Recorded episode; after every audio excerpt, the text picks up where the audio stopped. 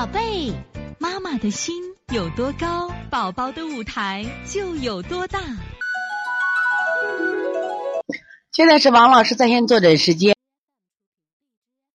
我们现在看九七六内蒙古家和妈。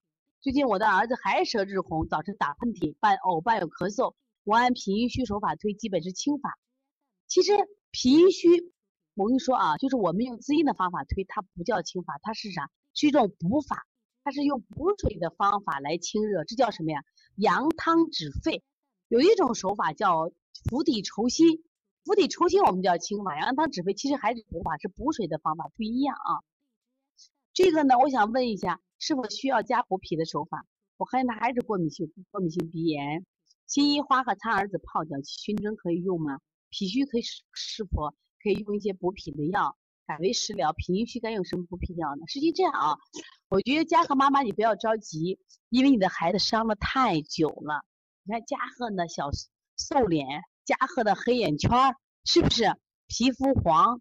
整个身体再一个，现在他本身得的这个症状也比较多，你不要着急。像这种虚症的孩子，我记记住，尽量用扶正的手法，一定记住啊，不要着急。那么他虽然有过敏性鼻炎，我们用熏蒸可以，熏蒸是可以的啊，熏蒸。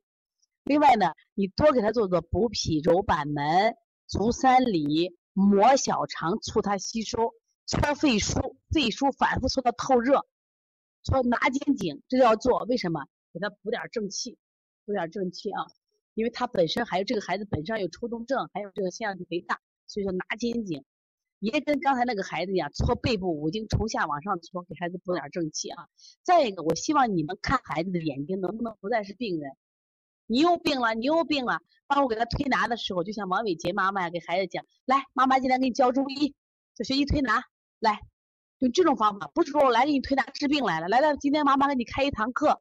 妈妈教你小儿推拿，来一边做一边推，你是妈妈的模特，用这种方法，说不要把孩子老当成病人，那样的效果就很差啊。所以从现在开始学习小儿推拿，从现在开始学习正确的育儿理念，一点都不晚。也希望我们今天听课的妈妈能把我们所有的知识，通过自己的学习，通过自己的分享，让更多的妈妈了解，走进邦尼康小儿推拿，走进邦尼康的课堂。让我们获得正确的育儿理念。